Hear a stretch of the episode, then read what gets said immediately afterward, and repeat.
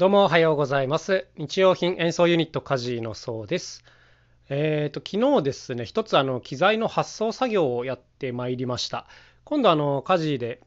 九州の大分県での公演がありまして、まあ、初九州公演なんですけども、最初はあの一瞬車で愛知から九州までっていうこともよぎったんですが、さすがにちょっと無理があるっていうことで、え今回は郵送することになったんですね。まあ、そんなところから今日は、え楽器を運ぶ事情みたいなこんなテーマで行ってみようかなと思います。えーとですね、まあ僕たちとにかくね、機材が多いんですよ。手作り楽器がたくさんあるし、まあ、普段は音響機材とかも全部まとめて車で運んでるんですね。だからもう引っ越し並みの搬入搬出があるわけですけども、まあ、今回あのやらせていただく先は音楽ホールっていうことなんで、まあ、音響機材はそちら側で借りることにして、まあ、最低限のね普段使ってるマイクとか、まあマイクとかはちょっとあの専門性の高いものが多いので今回持参するんですけどもまあミキサーとかスピーカーとかこういうものは向こうでお借りするというこんな形ですね。だからあの基本的に使っている楽器と、まあ、あと最低限の小物とか衣装とかこういったものを運ぶっていう感じだったんですけども一応あの全部で14点かな。結構大きな箱ぐらいのサイズのが14点っていうまあまあの物量だったんですよ。そうは言ってもね。で合計金額が片道で4万円ぐらいだったかなと思うんですけどまあ往復8万円ぐらいの送料。まあまあなかなかですよね個人としてはね。はいっていうことで昨日性能運輸さんっていうところに持ち込んでやってきたというそんな感じでございます。で、まあ、楽器を運ぶといってもですねやっぱりこう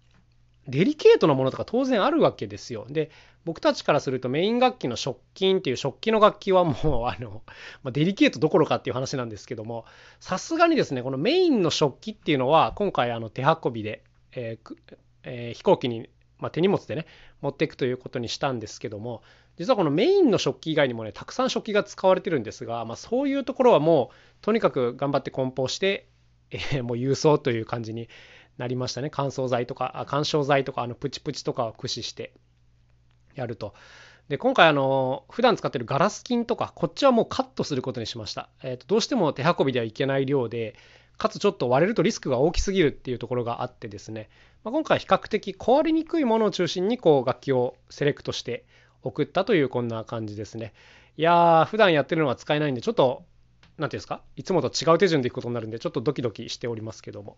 あとはこういろんな楽器があるんですけども、まあ、普段車移動を想定してるんでケースがあるやつとないやつがあるんですよ。でケースがあるやつに関しては別に難しくないです。あのそのままこう発送に出せるし全然問題ないんですけどケースがないやつがめんどくさいですね、え例えばですねあのエアコークっていうペットボトルの楽器があるんですがこれの台の部分に自転車のホイールとかを使ってるんですよ。で普段はこの自転車のホイールを風呂敷で包んで運んでるんですね。うん、なんかあんまり強度がないものだから楽器の下敷何かの下敷きにするってことは絶対なくて何かの上にこうひょいっと乗せるだけなんですよこのホイールっていうのは。だからまあもうそもそも硬いケースを使うとねなんか下敷きにされちゃう恐れがあるんでむしろこれはわざとこの柔らかいもので包んでるっていうこういうことをやってるんですけどさすがに郵送となるとこうはいかないんですね。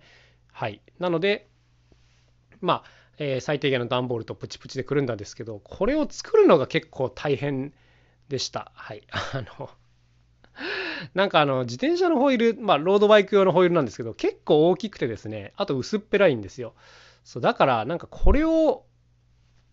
なんていうんですかね包むための段ボールを作るのになんか30分とかかかってしまってしかもその継ぎはぎだからそんなに強度もないみたいな段ボールが 出来上がっちゃってですね、まあ、とにかく片道ああ往復か。往復持てばいいっていう感じで作ったんですけどもいやーちょっとこれ不安だなーっていうところではありますね。はい。あとは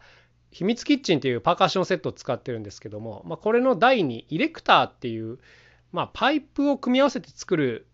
まあ、台みたいなやつがあるんですね。ホームセンターとかに売ってるんですけども、まあ、これも分解してやったんですけどこれも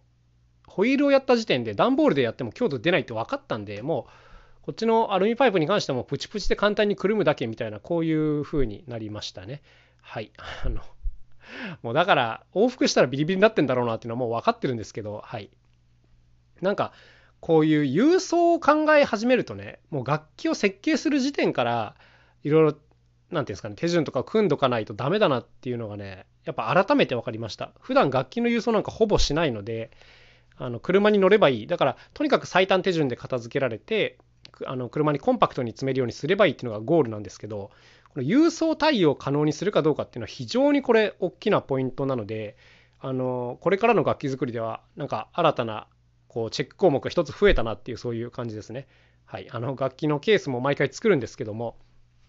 まあ、こういうのも郵送に耐えられるのかどうかっていう視点で作っていかないとあの物事がね回しづらくなっちゃうなこういうトークの案件が来た時にね毎回バタバタすることになっちゃうんで、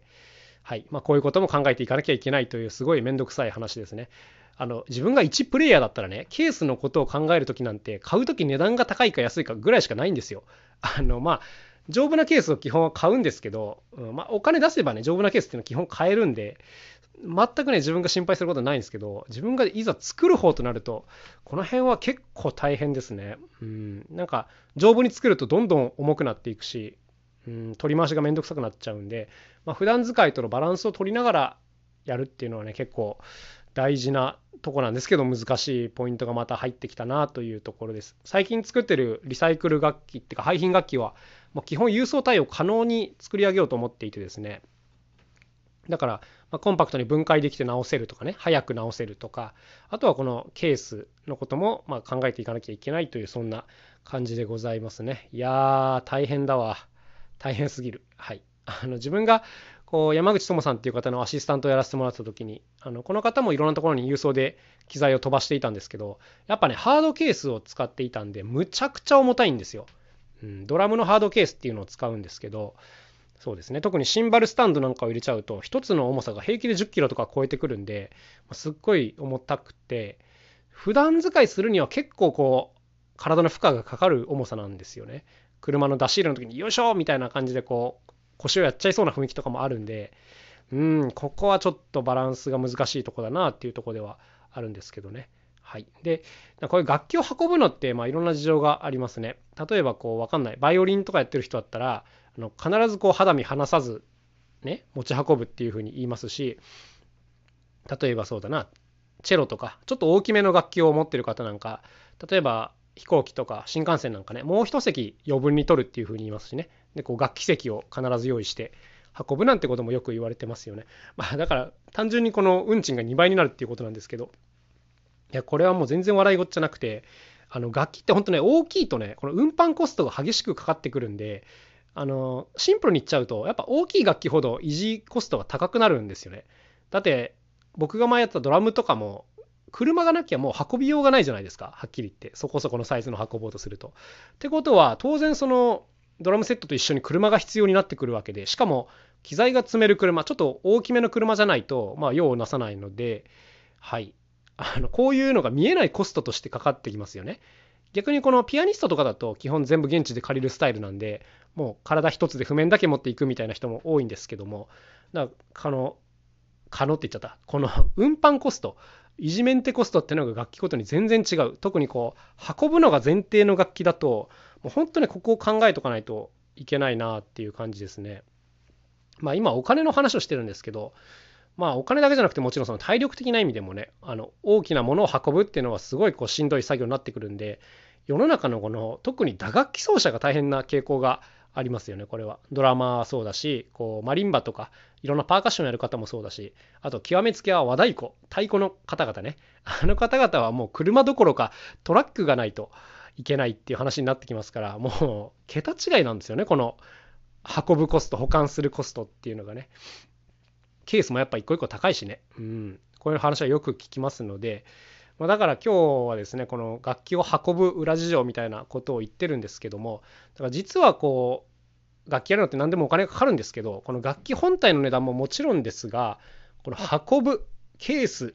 保管この辺りにも見えないコストは見えにくいコストはたくさんかかってるっていうことがなんか伝わるといいなと思って撮ってみました。こんなね、財布事情を言うなよっていう感じなんですけども、まあでもね、結構大事なことだと思うんですよね、これは。うん。やっぱお金がなくてうまく付き合えないみたいな状況になると後から分かると悲しいですからね。はい、こういうのは分かっとかなきゃいけないというそんなお話でございました。